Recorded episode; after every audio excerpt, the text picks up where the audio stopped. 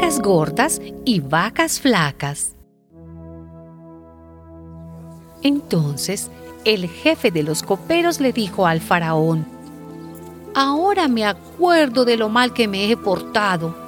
Cuando su majestad se enojó con el jefe de los panaderos y con este servidor suyo, nos mandó a los dos a la cárcel del capitán de la guardia.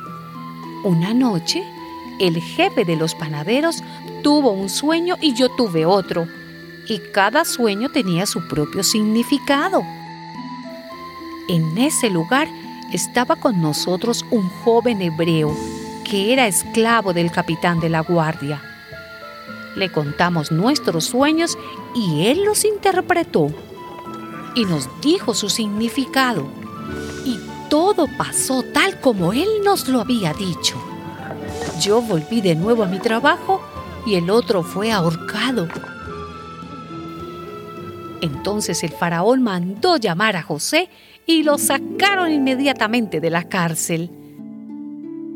José se cortó el pelo, se cambió de ropa y se presentó delante del faraón. Y el faraón le dijo, he tenido un sueño y no hay quien pueda interpretarlo, pero he sabido que cuando tú oyes un sueño, lo puedes interpretar. Eso no depende de mí, contestó José.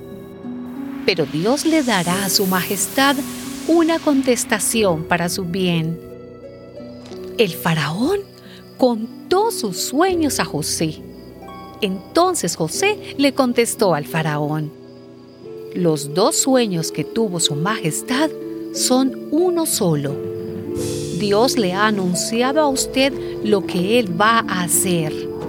Las siete vacas hermosas son siete años, lo mismo que las siete espigas hermosas es el mismo sueño.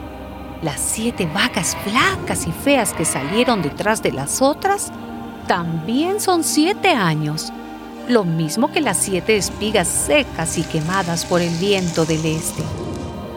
Estos serán siete años de escasez. Es tal como se lo he dicho. Dios le ha anunciado a su majestad lo que Él va a hacer van a venir siete años de mucha abundancia en todo Egipto y después vendrán siete años de gran escasez. Nadie se acordará de la abundancia que hubo en Egipto, porque la escasez arruinará al país. Será tan grande la escasez que no quedarán señales de la abundancia que antes hubo.